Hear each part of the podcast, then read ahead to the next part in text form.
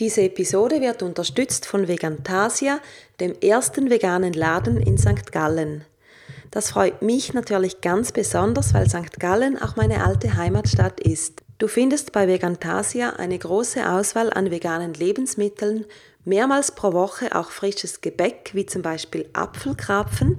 Weiters erhältst du bei Vegantasia natürlich alles für die Körperpflege, Kosmetikprodukte, Putzmittel, Bücher sowie Tierfutter. Und wenn du spezielle Wünsche hast, versuchen die Menschen bei Vegantasia sehr gerne, dir diese zu erfüllen. Kundenservice wird nämlich groß geschrieben. Der Laden befindet sich an bester Lage mitten in der schönen St. Galler Altstadt. Zudem ist ein Online-Shop in Planung, du kannst jedoch auch schon jetzt deine Bestellung auch telefonisch aufgeben. Im Netz findest du Vegantasia auf Facebook unter Vegantasia 9000 also www.facebook.com slash vegantasia 9000 sowie unter www.vegantasia.ch.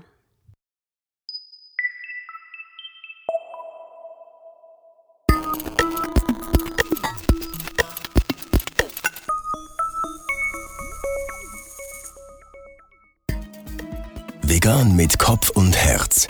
Dein Podcast rund um den veganen Lebensstil mit Sandra Weber.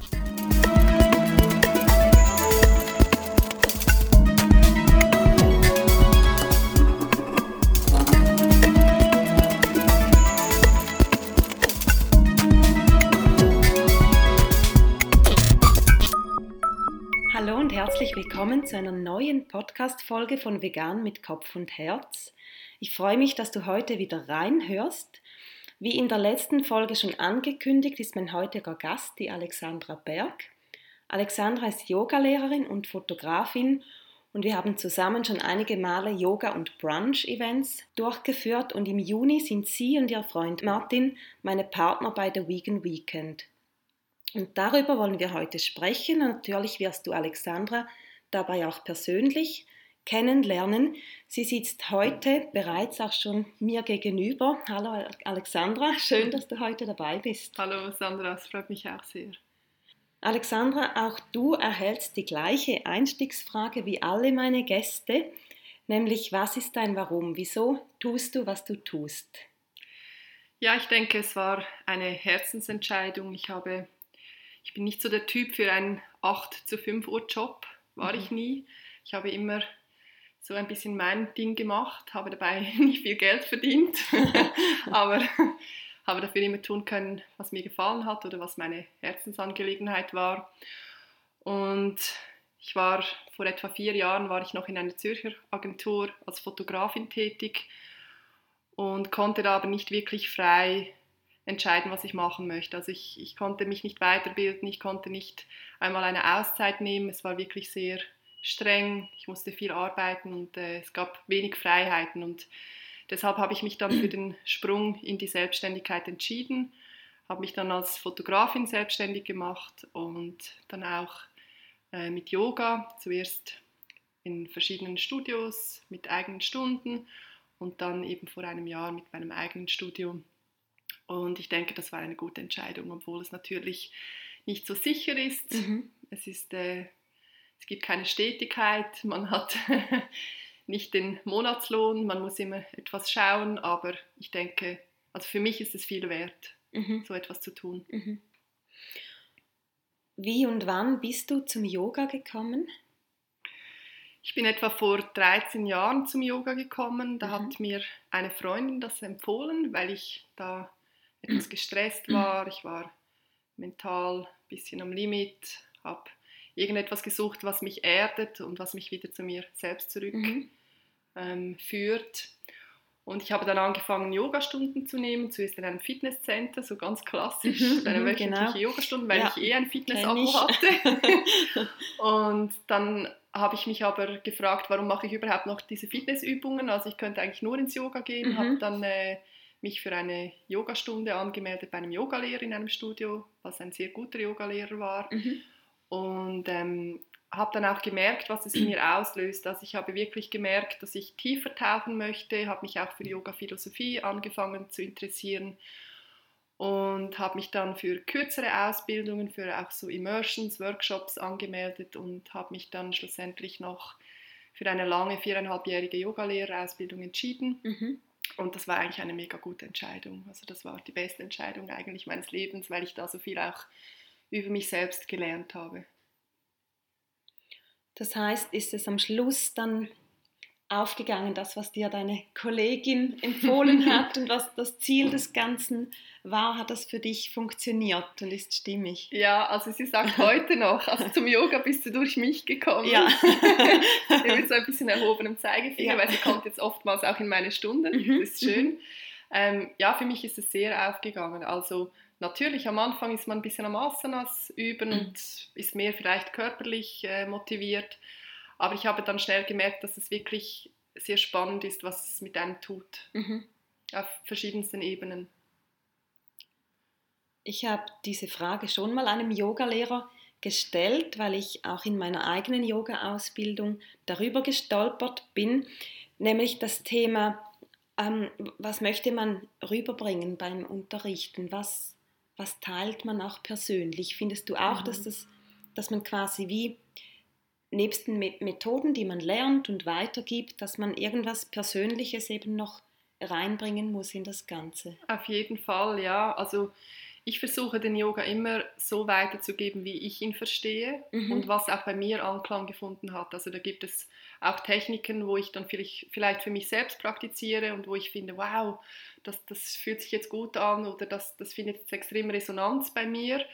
Und das ist natürlich nicht bei jedem gleich, da erwarte ich auch nicht, dass es bei jedem den gleichen Anklang mhm. findet wie bei mir, aber natürlich lasse ich das in meine Stunden einfließen. Und was für mich auch wichtig ist, dass wir nicht nur Asana-lastig praktizieren. Also heutzutage ist es wirklich so mehr ein Gymnastikprogramm mit mhm. vielleicht etwas Esoterik-Touch, so böse gesagt, oder New Ageig. Mhm. Und für mich ist es wichtig, dass man auch so ein bisschen tiefer auch in die Materie geht. Das ist extrem wichtig natürlich, dass man Asanas übt, dass man mal in Kontakt mit sich und seinem Körper kommt. Ich, ich meine, ich habe manchmal auch Leute, die gar nicht wissen, wie oder ob sie atmen. Also mhm. das ist so der erste Schritt mhm. in einer Stunde. Mhm. Aber dass man einfach auch mal dann weitergeht und nicht nur immer bei den Asanas bleibt und diesen quasi, es ist auch sehr körperkultig geworden jetzt hier im mhm, Westen, mhm. ähm, dass man auch tiefer geht, dass man Atem übt, Pranayama, dass man Meditation übt und da erst, finde ich, geht es dann wirklich los. Also da merkt man dann schon, wie man wirklich tiefer gehen mhm. kann. Mhm. Und natürlich Asana eine Vorbereitung für Meditation, ganz wichtig, aber nicht nur dort stehen bleiben. Und ich denke auch, also man sagt ja auch, dass, dass, dass es quasi aufgebaut wird oder in diesem achtgliedrigen mhm. Pfad, dass man mit Asana beginnt und dann erst weitergeht. Aber meiner Meinung nach darf das auch ein bisschen nebenher laufen. Also man soll nicht 80 Jahre Asana üben, mhm. bis man sich bereit fühlt und alle Asanas gemeistert hat. und dann denkt man, jetzt bin ich bereit für den Atem, sondern ich denke, man darf sehr gerne auch vorher schon mal ein bisschen Atem ja, üben. Oder dass es nicht quasi linear ist. Nein. Erst musst du das kennen und dann geht es zum nächsten genau, Schritt genau. über. Du hast ja dein eigenes Studio in Zürich, hast jetzt gerade dein, oder in ein paar Wochen dein einjähriges. Genau, im Juni. In Mama Nirvana, da bist du Mitinhaberin. Was bietet ihr dort alles an und was ist die Philosophie, die hinter dem Studio steht? Mhm. Ähm, wir sind momentan ein Team von fünf Personen und wir sind alle langjährig in Achtsamkeitsarbeit ausgebildet, aber auf ganz mhm. verschiedenen Ebenen. Also mhm. wir sind nicht alle Yogalehrer. Wir haben zwar viel Yoga, was wir anbieten, aber zum Beispiel meine Partnerin Christina, meine Studiopartnerin, die ähm, widmet sich sehr lange schon dem Schamanismus mhm. und auch Klang. Also sie macht Klangtherapien, Klangmeditationen mit Instrumenten. Wir mhm. bieten auch einmal äh, monatlich bieten wir ähm, Yoga mit Klang, mit Live-Klang an. Mhm. Ähm, dann haben wir den Dennis, der noch Tanzstunden gibt. Mhm. Der ist wirklich äh, auch toll, macht gerade eine Tanzlehrerausbildung, also macht das beruflich. Und sonst viel Yoga natürlich, Meditation. Und was uns einfach wichtig ist, dass wir wirklich ein bisschen auch die Substanz weitergeben und gehaltvoll unterrichten oder gehaltvoll das Authentische rüberbringen und nicht einfach nur wieder so ein weiteres Gymnastikcenter mhm, sind, wo wir ein mhm. bisschen so irgendwelche Asanas praktizieren und dann, ja, und dabei sind wir aber nicht abgespaced, also wir versuchen auch möglichst so auf dem Boden zu sein. Mhm. Wir sind auch ganz normale junge Zürcher Leute und nicht irgendwelche abgespaceden Hippies, sondern das geht wirklich auch gut miteinander, dass man, dass man alte Praktiken praktiziert, ja. aber doch auch auf dem Boden ist. Ja. Der Tatsachen ja. der Welt, in der jetzigen materiellen Welt. Genau, in der Welt, in der Stadt 2018. Genau. genau. Ähm, welche Stile unterrichtest du selber? Ähm, ich gebe Hatha-Yoga-Stunden. Mhm. Hatha-Yoga ist ja ein Überbegriff eigentlich für diese ganzen Stile, die entstanden sind. Ähm, da gebe ich Hatha Flow Stunden, also das ist dem Ashtanga Vinyasa angelehnt, zu einem eher sportlich dynamischen Yoga-Stil.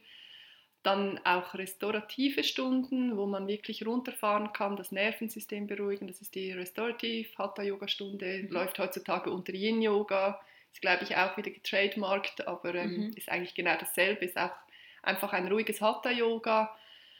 Ähm, dann gebe ich Meditation und Atem Stunden und so klassische Hatha-Yoga-Stunden, die mal fließend, mal eher statisch sind, im Iyengar-Yoga-Stil, sehr klare Ausrichtung. Genau, das ist es, glaube ich, so, was ich momentan so mhm. unterrichte.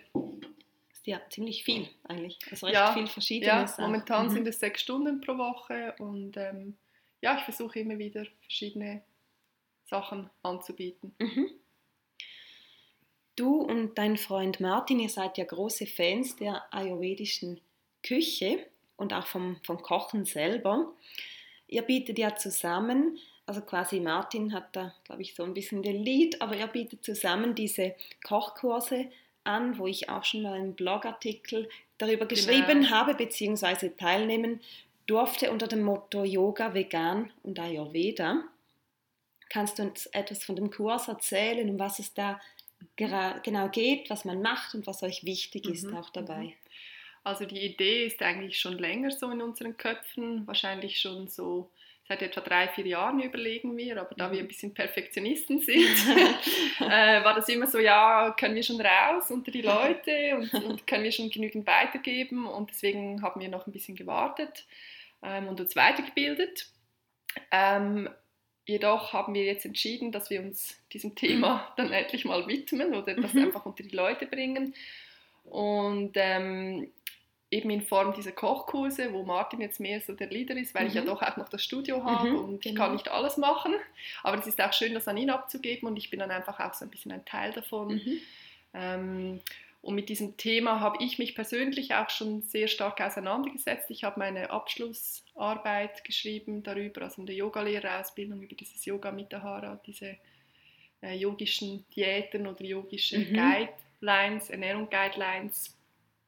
Und uns ist einfach aufgefallen, dass die Ernährung in den Yogakreisen wenig bis fast gar keine Beachtung geschenkt wird.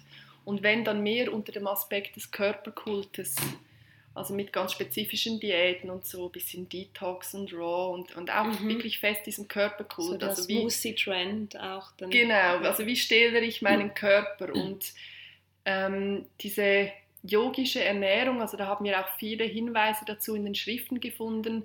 Äh, da geht es nicht nur um unsere fleischliche Hülle, also unser, mhm. um unseren Körper, sondern es geht vielmehr auch um diese energetischen Hüllen, energetischen mhm. Ebenen, wo ja Yoga auch viel äh, davon schreibt oder mhm es im Yoga viel darum geht. Und ähm, da war es einfach den, spannend, diesen, diesen Zusammenhang zu beobachten. Was, was passiert, wenn wir gewisse Nahrungsmittel zu uns nehmen und gewisse Dinge vielleicht weglassen, was da passiert. Einfach auf der mentalen Ebene, mhm. auch auf der körperlichen Ebene natürlich, sofort, auch unmittelbar spürbar.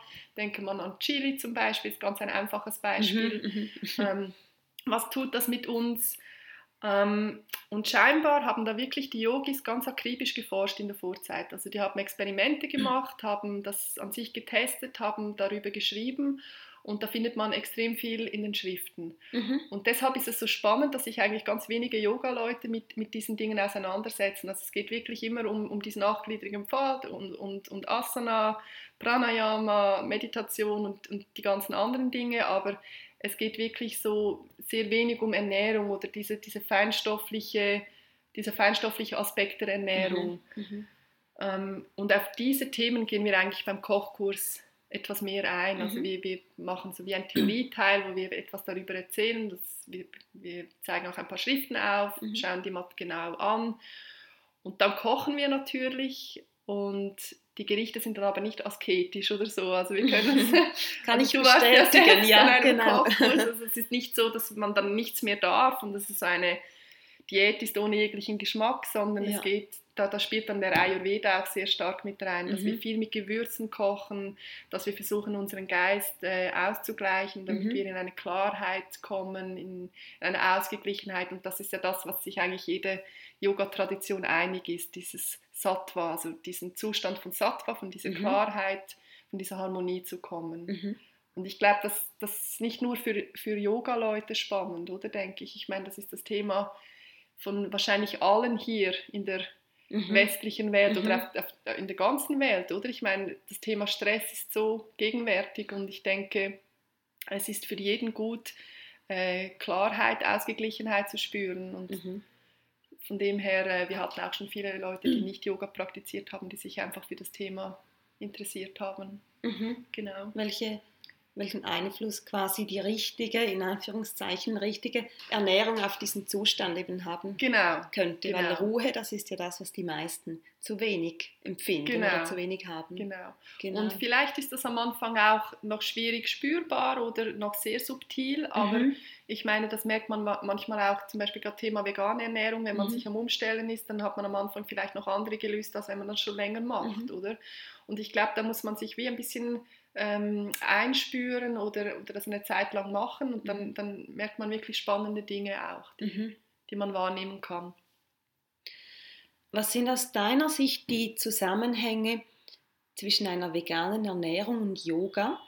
Also jetzt nicht nur gesundheitlich, sondern auch aus einer ethischen Perspektive und doch dann aber wieder auch auf, auf den Ayurveda angewendet. Also wie, wie siehst du die drei Themen mhm. in Zusammenhang? Mhm. Also für mich ist ja sowieso der ethische Aspekt so führend. Also ich, mhm. klar ernähren wir uns auch gesund und es ist mir auch wichtig, dass ich meinem Körper was Gutes tue. Aber so ganz in erster Linie ist für mich wirklich dieser ethische oder auch dieses Feinstoffliche viel wichtiger und da ist es für mich natürlich unbedingt eng verbunden, äh, vegan mit, mit Yoga. Mhm. Also gerade Thema Ahimsa, also das ist auch ein Teil des achtgliedrigen Pfades, deine innere wie auch äußere Haltung. Mhm. Und da kommt sehr schnell der Begriff Ahimsa, was gewaltfrei bedeutet. Gewaltfrei dir gegenüber, deiner Umwelt gegenüber. Und das ähm, bezieht für mich natürlich äh, eine vegane Ernährung mhm. mit ein. Also mhm. das ist für mich ganz klar. Ähm, für mich passt da Yoga mit Fleischessen nicht so zusammen. Das klingt mhm. jetzt vielleicht etwas dogmatisch oder krass mhm. für die Hörer mhm. oder für welche, die vielleicht Fleisch essen, aber ich habe das jetzt auch schon vielen Yoga-Kreisen gemerkt. Also da wird auf hohem Niveau praktiziert, aber dann wird Fleisch gegessen und gerade wenn man ein bisschen energetisch arbeitet, das, das passt für mich irgendwie nicht zusammen, weil mhm. man, man reflektiert ja, man, man, man, man geht in, in wirklich feinstoffliche Dinge hinein, man, man etabliert vielleicht Mitgefühl mhm. und das irgendwie das passt für mich, ja, passt ja. für mich mhm. nicht, genau. Mhm. Bei der Vegan Weekend am 9. und 10. Juni können sich die Teilnehmer ja unter anderem auf die Kombi von deinen Yogastunden und Martins Kochkünsten freuen. Du wirst sowohl am Samstag als auch am Sonntag eine dynamische Yogastunde unterrichten. Ist diese Stunde für alle geeignet? Können da auch Anfängerinnen, Anfänger mitmachen oder sollte man da schon ein bisschen erfahren oder fortgeschritten sein? Nein, auf jeden Fall sind da alle herzlich willkommen. Mhm. Also ich denke, es ist immer möglich, äh, eigentlich in allen Yogastunden mhm. Leute zu mischen, also Anfänger ja. wie auch Fortgeschrittene. Man kann den Fortgeschrittenen vielleicht ein paar Dinge raten, dass sie tiefer gehen können. Also jetzt mhm. einfach, ich meine, man spricht jetzt auch von Fortgeschrittenen einfach in Asanas. Ja. Das ist spannend. Es gibt so viele fortgeschrittene Leute, stimmt, die überhaupt ja. keine Asana praktizieren. Also mhm. das ist wirklich, mhm. äh, aber natürlich, wir sprechen jetzt einfach von der Asana-Stunde. Mhm.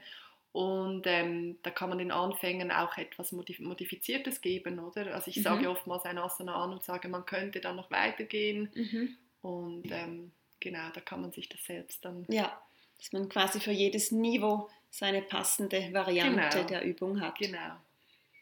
Sehr gut. Das heißt, ich habe es jetzt nur noch mal ähm, klären wollen, ja, weil, da, weil wir dynamische Yogastunde ausgeschrieben haben und da würden sich vielleicht die ein oder anderen denken, uh, das kann ich dann nicht nein, mithalten. Nein, nein, es, es kann durchaus etwas anstrengend sein, das darf Yoga auch, aber das mhm. äh, ist nicht Cirque du Soleil. Okay. das ist sicher schon mal für viele gut zu wissen. Ja. Sie nicht beide Beine da hinter den Kopf auch bringen. Nicht dabei, Cirque du Soleil. Ähm, nach dem Yoga gibt es ja an beiden Tagen ein kleines Frühstück, das einmal ich und einmal Martin übernehmen wird, damit wir dann wieder gestärkt sind nach deinen anstrengenden Übungen. so hast du Angst. nein, nein, das wird, das wird schon für alle machbar. Genau. ähm, danach wird uns am Samstag Martin das Konzept des Mitahara vorstellen, das hast du vorhin schon mal kurz in einem Satz erwähnt. Kannst du uns nochmals ein paar Dinge darüber sagen, dass man sich, also ich kann mir vorstellen, viele haben das jetzt das erste Mal gehört, ja. dieses Wort, was ja. das bedeutet, was das für ein Konzept ist. Genau. Also Mitahara ist einfach ein Sanskrit-Wort und das bedeutet äh, moderate Diät.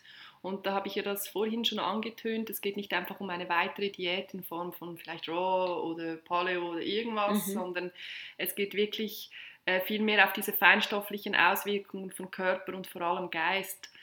Und ähm, das Sattva habe ich ja auch schon erwähnt, also wo wir versuchen einfach diesen, diesen, diesen mentalen Fluss etwas zu stoppen, also diesen Gedankenfluss etwas zu beruhigen, in eine Klarheit, in einen, einen Gleichmut, in, ein, in eine Harmonie zu kommen. Und genau, da gibt es einfach so yogische Guidelines, ähm, wo, man, wo man in den Schriften findet, wie man, wie man, ja, was man genau machen kann, welche, welche Gemüsesorten zum Beispiel förderlich sind, um Sattva zu erreichen oder zu manifestieren. Mhm. Und Genau, das, also ich habe vorhin schon relativ viel gesagt, sonst werde ich dann fast den ganzen Vortrag jetzt schon. Äh, ja, den genau. wollen wir nicht schon vorwegnehmen. Genau. Ähm, weiter im Programm haben wir natürlich an beiden Tagen wieder einen tollen Lunch. Der wird wie beim letzten Mal wieder von Roots kommen und von Vegan Velo geliefert werden, wieder in unver also nicht unverpackt, aber in Mehrwegverpackungen oder Mehr Mehrweggefäßen. Und am Nachmittag gibt es am ersten Tag, am Samstag, einen Minimarkt mit einigen Vegan Entrepreneurs, Leuten, die vegane und ethische Produkte herstellen oder verkaufen. Und bis jetzt haben wir da die Stefanie Klees von Besonders Schönes mit Schmuck. Und wir werden bestimmt auch Pflege- und Kosmetikprodukte sowie auch fair hergestellte vegane Kleidung dabei haben. Und wir werden natürlich Interviews machen mit den Leuten, damit du weißt, wer hinter den Produkten steht. Und das wird dann so unser Abschluss des ersten Tages sein mit ein bisschen shoppen und gemütlich plaudern. Und dazu gibt es noch Tee und auch was Süßes von mir. Ich freue mich. Auf das Süße vor allem. Auf alles. Ja, ich mich Süße auch. Auch. und am zweiten Tag, am Sonntag, kommt ihr du und Martin dann wieder ins Spiel. Du natürlich mit dem Yoga. Und Martin wird uns ein tolles ayurvedisches Frühstück zaubern und danach die ayurvedischen Grundprinzipien vorstellen. Dann wird es einen Workshop geben mit dir und Martin. Wir machen unsere eigenen Energy Balls. Die wir dann direkt essen können natürlich. Die können wir direkt essen oder nach dem Mittagessen als Dessert genau. oder beides. Das, genau. das zeigt sich dann alles. Genau. genau. Und nach dem Mittagessen besucht uns Guido von Arx und gibt uns eine Einführung in die Bhagavad Gita. Und das ist jetzt, glaube ich, nochmals so ein Begriff, wo wir dein Wissen brauchen, um zu wissen, wo wir das, was das ist und wo wir diese Schrift auch einordnen mhm. können in der ganzen Yoga-Philosophie und den ganzen Schriften. Und vielleicht sagst du auch noch was Kurzes zu Guido von Arx. Ja, klar. Also so viel Sanskrit habt ihr wahrscheinlich noch nie in einem Podcast gehabt. wahrscheinlich nicht. genau. Also Guido kenne ich gar noch nicht so lange. Er ist einfach vor einiger Zeit auf mich zugekommen. Er wohnt gerade fast nebenan von mm, unserem Studio okay. und mhm. ist da außen vorbeigegangen, hat gesehen, was wir anbieten und mhm. fand das spannend mhm. und fand auch, dass es wahrscheinlich einfach auch passen würde, was zusammen mal zu machen. Und dann haben wir uns getroffen und super verstanden und wir sind wirklich so ein bisschen auf der gleichen Wellenlänge, die gleiche Meinung davon, was wir weitervermitteln möchten. Ähm, Guido gibt Seminare zur Kunst der Kommunikation, zu Dharma, das ist die Lebensaufgabe des Menschen, zu Hinduismus und weiteren Themen und hat auch soeben das dritte Buch zur Bhagavad Gita veröffentlicht. Mhm. Und ähm, du fragtest ja eben, um was es in dieser Gita, in dieser Bhagavad Gita geht. Äh, die Bhagavad Gita ist eine der wichtigsten Yoga-Schriften und auch eine weltbekannte Schrift. Und ich denke, auch Nicht-Yoga-Übende werden vielleicht schon mal davon gehört haben. Es ist wirklich, ich habe letztens gesehen, äh, die zwei bekanntesten Bücher sind der IKEA-Katalog und die Bhagavad Gita. In, Irgendwo. So im europäischen Raum oder auch ich weltweit? Denk, ich denke weltweit und da wird wahrscheinlich, weil Indien so groß ist, äh, die Gita dann äh, ja. einiges an Stimmen gewonnen ja, haben. Aber stimmt, ja, logisch, trotzdem, weltweit, ja. ja mhm. Aber trotzdem, also ich denke, es ist nicht nur eine Schrift, die auftaucht bei Yoga-Übenden, mhm. also ähm, vielleicht hat man sich schon mal, hat man, hat, sie, hat man sie schon mal entdeckt. Ähm, genau, und in diesem Epos geht es um Arjuna und seinen Freund und Lehrer Krishna, welcher sich auf dem Schlachtfeld von Kurukshetra versinnbildlicht als das Schlachtfeld des Lebens, können wir mhm. so als Allegorie mhm. sehen. Die unterhalten sich da und Arjuna ist im Konflikt mit seinen Entscheidungen und sein Lehrer Krishna unterweist ihn. Mhm. Und das ist natürlich sehr episch, dramatisch mhm. Und ähm, man kann aber sehr viel eben so als, als Allegorie zum Leben mhm. nehmen. Also man mhm. kann sehr viel übersetzen und das ist auch, also man kann es sehr gut auch in diese Zeit nehmen. Und Guido mhm. kann das eben sehr gut vermitteln, finde ich. Also er kann das wirklich praxisnah und auch ins Jetzt, in diese heutige Zeit gut mhm. hineinführen. Mhm. Weil für viele ist das, das ist ja auch so in einem metrischen Maß geschrieben und das sind ja so Gesänge. Mhm. Ähm, und wenn man das Buch das erste Mal aufschlägt, denkt man so, das ist einfach ein dramatisches Epos und mhm. ich verstehe nichts. Mhm. Aber ähm, es ist wirklich spannend, wenn man sich damit etwas beschäftigt, wie viel es einem geben kann, eigentlich auch, weil es sind einfach aktuelle Themen, die jeden Menschen beschäftigen, mhm. jederzeit. Mhm. Und es sind immer ähnliche Themen bei jedem. Ja, quasi einfach die, die Hindernisse und Freuden genau. des Lebens genau. wahrscheinlich, ja. ähm, dann habe ich noch ein paar persönliche Fragen zu dir, die hast du vielleicht die erste zum Teil schon ein bisschen beantwortet. Ich stelle sie dir aber doch noch mhm. konkret. Wie bist du dann zum veganen Leben gekommen? Natürlich in, innerhalb des Yogas, das hat sicher mhm. ganz viel damit zu tun gehabt, aber wahrscheinlich gab es irgendeinen Punkt, wo du gesehen hast, ja, jetzt muss ich die Ernährung auch anpassen. Ja. Also ich muss dazu sagen, ich bin eigentlich schon sehr früh damit in Kontakt gekommen, weil ich mhm. stamme ursprünglich aus der Punk- und Hardcore-Szene. Mhm. Und dort ging es ja wirklich darum, auch so wahrzunehmen, wer man ist, dass man für sich selbst verantwortlich ist, dass man ein eigenes Bewusstsein entwickelt, also gar mhm. nicht so anders als Yoga mhm, eigentlich. Mhm. Und dass man nicht einfach konform mit dem System geht, was mhm. einem so vorgeschrieben wird. Mhm. Und man hat nicht einfach alles angenommen, sondern hat die Welt wirklich kritisch hinterfragt. Und in der Szene ging es dann vor allem um soziale, ethische und politische Themen und natürlich auch wirklich um Vegetarismus. Und viele meiner Freunde und auch ich selbst lebten dann schon früh vegetarisch oder mhm. vegan. Mhm. Und ich kann mich dann auch noch an die Zeit erinnern, da war Seitan noch nicht frei käuflich in den Läden. Okay. Da haben wir immer so Seitan-Partys gemacht, weil es doch aufwendig ist. Ja, mit und, selber auswaschen. Genau, und, und haben dann einfach ja. wirklich eine Masse produziert ja. und haben dann zusammen Musik gehört und diesen Seitan ausgewaschen und gekocht ja. und dann wieder eingefroren. Zeremonie. genau, Seitan-Zeremonie. Und ähm, ja, das war eigentlich wirklich lustig, aber heute mhm. ist es viel einfacher, mhm. oder? Mhm. Und ich war selbst sehr lange Vegetarierin und nie zu 100% vegan mhm. dann eigentlich. Und das hat sich aber dann erst im Laufe der Jahre ein bisschen manifestiert. Da mhm. hat Yoga sicher mitgespielt, auch dieses feinstoffliche etwas. Äh, und es war dann irgendwie also ich war dann lange so, dass, dass ich einfach, ich habe schon seit Mhm. ewig lange keine Milch konsumiert, keine Eier gekauft, aber wenn mal irgendwo in einem Gebäck etwas drin war, dann habe ich so ein bisschen drüber hinweggeschaut. Mhm. Aber ich war dann immer so ein bisschen, ich war, ich war immer die Dogmatische bei uns in der Beziehung, ob, obwohl Martin schon seit er 15 war vegan ist. Und ich war dann immer so, okay, wir müssen jetzt Kleber auf diese Fleischpackungen machen und wir müssen irgendwie so raus und so. Und so ein bisschen so, ja, diese Punk-Attitüde. Und dann habe ich Mhm. mir gedacht, ja, aber ich kann ja nicht so sein und kann nicht selbst das 100% Einen Kuchen machen. mit Eiern drin essen. genau. Ja. Und ähm, irgendwie war das einfach in letzter Konsequenz einfach nur logisch. Mhm. Weil eigentlich fängt es mit dem Vegetarier fängt es an, aber irgendwie wird es dann, also wenn man es zu Ende denkt, ist es vegan für mich Mhm, jetzt ganz mhm. klar, weil das sind dieselben Gedanken, die man sich macht. Man Genau, muss nur weiterdenken, oder?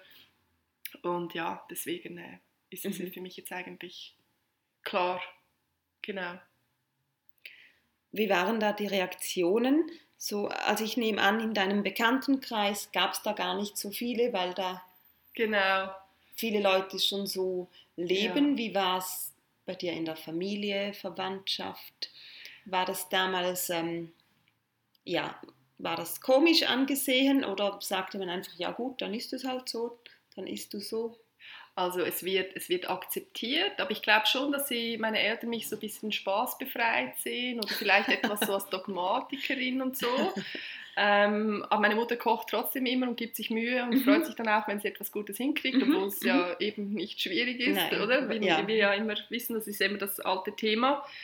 Ähm, und es ist auch spannend, ich, ich merke halt einfach oftmals, dass so eine Entwicklung im ersten Moment so als negativ angesehen wird von den Leuten. So, Mhm. was machst du da? Ach, Mhm. du bist irgendwie komisch geworden. Mhm. Obwohl es ja eigentlich eine gute Entwicklung ist, eine Mhm. bewusste Entwicklung. Aber ich denke da auch, dass wirklich sicher auch ein Generationskonflikt vorhanden ist. Also mein Vater, der ist in Berlin im Zweiten Weltkrieg aufgewachsen und dort hatten sie nichts. Also er musste sogar von der Familie weg, wurde weggeschickt, weil sie waren zwei Kinder und sie hatten zu wenig Geld und sie hatten kein Essen. Mhm. Und er wurde dann ähm, aufs Land geschickt zu einer Familie.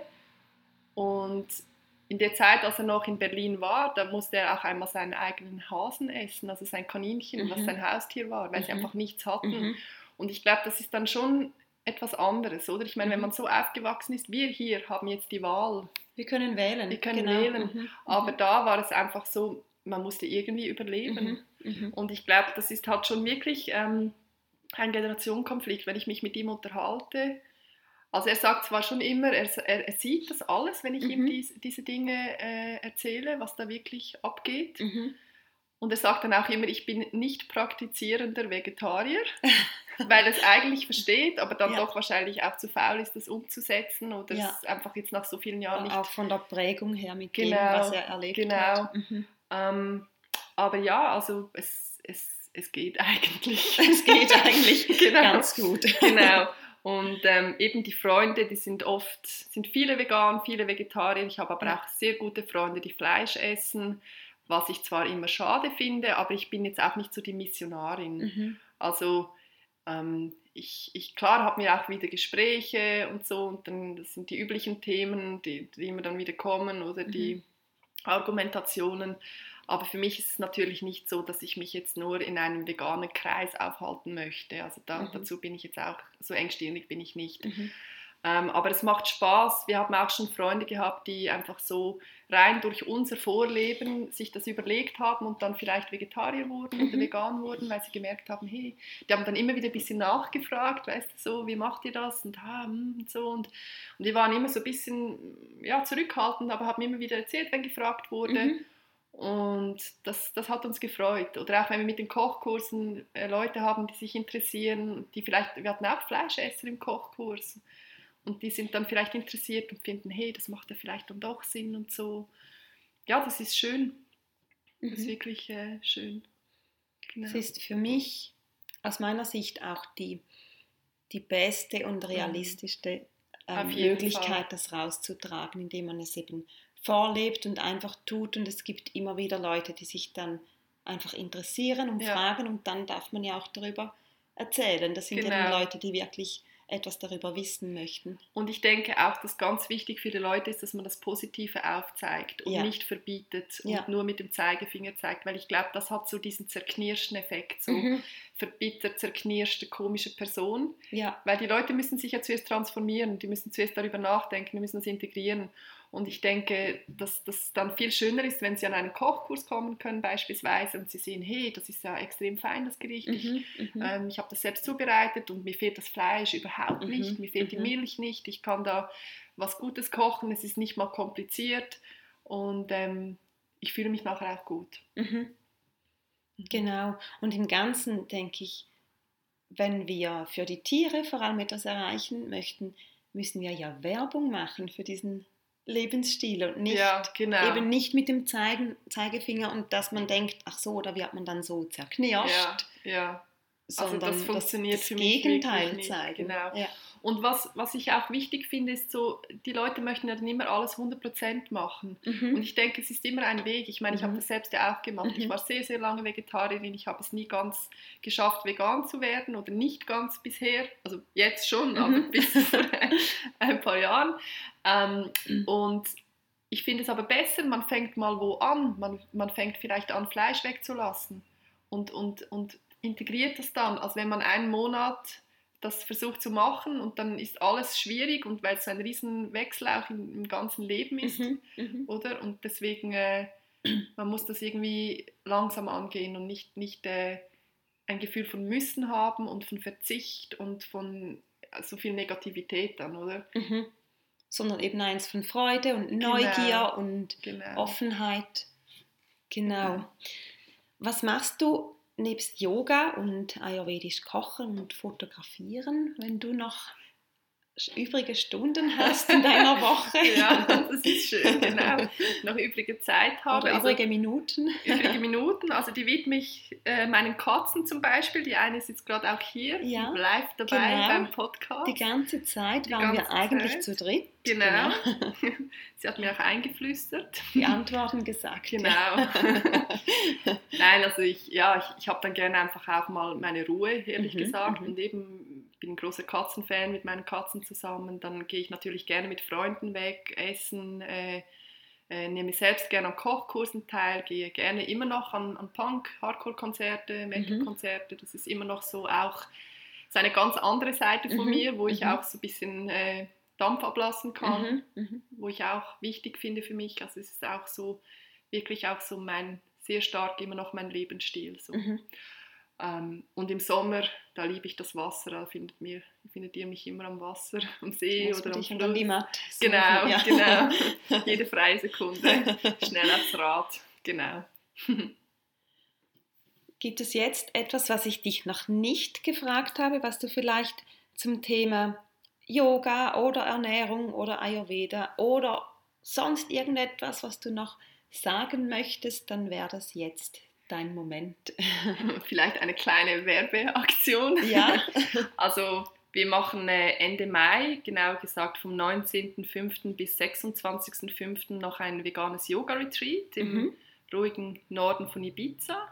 Und zwar wirklich im ruhigen Norden, also nicht, äh, man stellt sich bei Ibiza, und das hatte ich selbst auch immer äh, im Kopf, so diese Partyinsel Party, ja. vor. Mhm. Aber der Ort, an dem wir sind, das ist wirklich wunderschön zum einfach runterkommen. Und da kann man ähm, Yoga praktizieren. Wir praktizieren meistens draußen. Da gibt es eine Waldplattform, da können wir wirklich morgens meditieren und dann Asana machen, Pranayama. Und äh, Martin wird euch dann bekochen mit seiner feinen veganen ayurvedischen Küche. Mhm. Da könnt ihr eigentlich nicht selbst kochen wie im Kochkurs, sondern könnt einfach nur euch hinsetzen und essen. Das ist auch, Auch so ein schön, Luxus. ja. Genau. Mhm. Und da gibt es noch ganz wenige freie Plätze. Also es gibt noch die Möglichkeit, sich anzumelden. Und das könntet ihr unter, über meine Webseite machen. Die heißt www.sankalpa, also sankalpa-yoga-retreats.com. Genau. Okay, das verlinke ich auf jeden Fall Cool, danke. in den ja. Show Notes. Mhm. Und dann bin ich gerade bei der nächsten Frage damit, wo findet man dich oder euch überall im Netz? Da haben wir eben einige Adressen, weil wir alle eigene Webseiten gemacht haben, wie wir. Ähm, also zuerst mal meine Yoga-Studio-Webseite, das ist www.mamanirvana.ch. Das ist einfach dort, wo ich Yoga unterrichte mit meinem Team, äh, wo wir verschiedene Workshops anbieten, Yoga-Klassen. Und dann eben diese äh, Sankalpa Yoga Retreats, wo ich vorher erwähnt hatte. Mhm. Das ist einfach meine Retreat-Webseite. Sankalpa, deshalb, weil ich früher Sankalpa Yoga war. Da gibt es auch noch eine Webseite, die erwähne ich jetzt nicht, sonst sind ja. wir übersättigt. ähm, genau, äh, das sind einfach die Retreats, die ich anbiete und so Seminare. Und dann natürlich äh, www.veganer-kochkurs.ch. Das sind unsere Kochkurse. Da seht ihr auch immer die Daten ausgeschrieben, wann der nächste Kochkurs mhm. ist und könnt euch auch gerne darüber melden. Wir freuen uns. Okay, schön. Und wann ist der nächste Kochkurs? Am 2. Juni, aber er ist ausgebucht. Ist ausgebucht. aber okay. wir werden demnächst neue Daten ausschreiben. Mhm. Genau. Sehr schön. Cool. Dann danke ich dir ganz viel mal, Alexandra, dass du heute mein Interviewgast warst. Und ja, ich verlinke, wie gesagt, alle Links, die wir jetzt erwähnt haben, in den Show Notes. Dann könnt ihr euch das Studio und das Retreat und alles selber anschauen. Und wir beide, Alexandra und ich, freuen uns natürlich jetzt auf den 9. und 10. Juni mhm. auch für mhm. den Vegan Weekend. Ähm, da findest du alle Infos auf meiner Website auf www.flowers.ch unter dem Menüpunkt The Vegan Weekend. Und ja, da freuen wir uns, einen oder zwei schöne Tage mit dir zu erleben und ähm, ja, hoffen, dass du dabei bist. Ja, wir freuen uns. danke vielmals, Sandra, dass ich hier sein durfte und bei deinem Podcast ein bisschen über Sanskrit, Yoga. Genau, Sanskrit-Kurs noch nebenbei. Sanskrit-Kurs noch, noch nebenbei schon drei Wörter gelernt, genau. Werdet ihr noch einige Male hören, wenn ihr irgendwie in einen Workshop kommt, genau. Ja, aber ganz einfach im Prinzip. Ganz einfach. Dann alles Liebe und bis zum nächsten Mal. Deine Sandra und Alexandra sagt auch noch Tschüss. Tschüss. Tschüss.